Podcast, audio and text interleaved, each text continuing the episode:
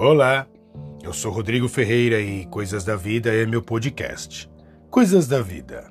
Língua. A vida é feita de relacionamentos e grande parte dos problemas relacionais está ligado à questão da fala ou simplesmente saber falar. O principal órgão, talvez, que esteja relacionado à fala é a língua. Sobre ela, a Bíblia, que defino como manual da vida, nos adverte diversas vezes. Por exemplo, o livro de Provérbios fala muito sobre a língua e a maneira de falar. Tiago, irmão de Jesus, não fica atrás. Ele também fala sobre a língua e também sobre a maneira de se expressar. O livro poético da Bíblia, que é Salmos, fala ainda sobre a língua e também a maneira de você conduzir a sua fala. O salmista e também poeta, ele faz um convite por meio de uma, de uma indagação dizendo: Quem é o homem que deseja a vida e que quer largos dias para ver o bem? Em outras palavras, o salmista e também poeta está dizendo: Qual é o homem que não quer ter vida longa? Qual o homem que não quer ser próspero em todas as áreas de sua vida e principalmente na sua família? O próprio salmista responde demonstrando o segredo dessa vida longa. Guarda a tua língua do mal e os teus lábios de falarem o engano. Poderíamos traduzir essa expressão do salmista dizendo: Se queres o bem de Deus, se queres a vida longa, refreia a sua língua. A língua pode ser interpretada pelo menos de três maneiras diferentes: língua no sentido de idioma, língua como membro do corpo e língua como um instrumento. Como um instrumento, a língua pode ser usada, por exemplo, para orientar. O rei Davi, em um nos seus últimos dias de vida, ele disse que a sua língua era um instrumento para guiar o povo de Israel. Tanto que disse: o Espírito do Senhor falou por mim, e a sua palavra está em minha língua. Davi, de fato, foi uma estrela, uma estrela guia para o povo judeu. Ele foi um exemplo de conduta ética, moral e também social. Ele era modelo no campo de batalha para defender o seu povo. Mas Davi não era forte porque era um grande guerreiro. Davi não era forte porque tinha um exército fiel a ele. E Davi não era forte porque ele tinha parcerias políticas, porque afinal de contas ele era rei. Davi era forte porque em sua língua havia palavras de vida. Sua língua era um instrumento usado com sabedoria para auxiliar pessoas. Como instrumento, a língua pode ser usada para o engano. Engano aqui pode ser traduzido, por exemplo, como mentira.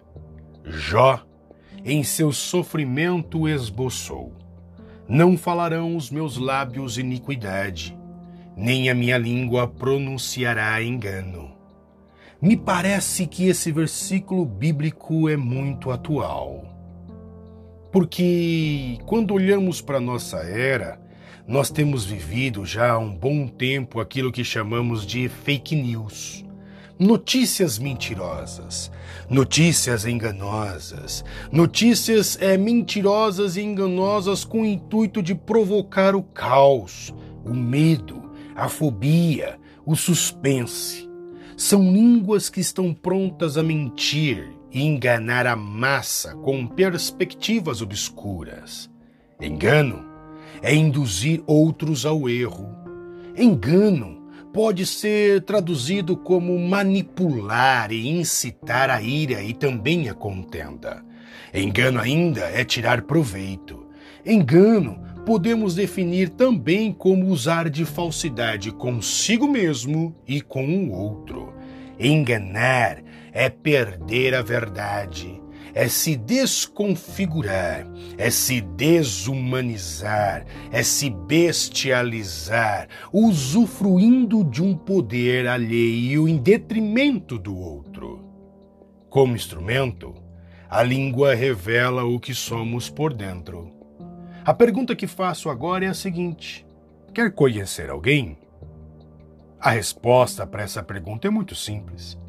Passe um tempo conversando com ela, ela vai revelar o que ela tem por dentro através da fala. Tanto que o próprio Cristo, Jesus Cristo, ele disse: Pois do que há em abundância no coração, disso fala a boca.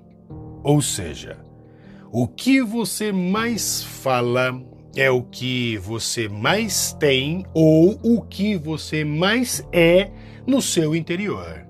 Logo, o que você tem no seu interior governa o seu exterior, ao ponto de você não só exteriorizar o que você é e tem dentro de você através da fala. Como instrumento, a língua deve ser usada para gerar saúde. Nossas palavras devem curar pessoas e não matá-las. O sábio Salomão escreveu: Há alguns que falam como espada penetrante, mas a língua dos sábios é saúde. Há palavras ditas que ferem, e acredito ser mentiroso o ditado que diz: palavras não doem. Segundo Salomão, Palavras são como espadas que penetram, então, quando são proferidas, quando são lançadas, quando são jogadas. Aí no universo, nós vamos ver que elas cortam, elas dilaceram as emoções, elas perfuram o coração, ela destrói relacionamento, elas doem, elas machucam sim, amputam sim sentimentos, ela mata sonhos sim Porém, segundo Salomão, a língua dos sábios é saúde. E como é que podemos gerar saúde através da língua? Acredito que uma, da man uma das maneiras de gerar saúde é aconselhando. Quantos suicídios foram anulados pelo aconselhamento? Quantos divórcios foram destruídos pelo aconselhamento? Quantos rumos em direção ao sucesso foram tomados por causa de um aconselhamento? Ou quantas decisões foram tomadas por causa de um aconselhamento? A segunda maneira que encontro de gerarmos saúde através da língua, através da fala, seria incentivando. O incentivo enaltece o potencial da pessoa.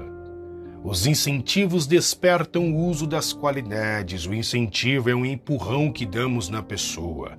O incentivo abre horizontes para a elevação da autoestima. Quantos projetos saíram do papel e tornaram-se reais por causa do incentivo? O sábio judeu Salomão ainda nos dá um alerta. Na multidão de palavras não falta erro mas o que modera os seus lábios, sábio é. Meu conselho é que antes de falar apertemos a tecla pause do nosso cérebro. Logo em seguida devemos nos avaliar: como é que estou? Estou movido de ira, de vingança, de tristeza? Estou comovido? Como estou? Pois uma vez lançada a palavra, não há retorno. Uma vez lançada a palavra, teremos trabalho para reconquistar a pessoa que ofendemos e machucamos, como disse também Salomão no livro de Provérbios, onde ele emana: O irmão ofendido é mais difícil de conquistar do que uma cidade forte.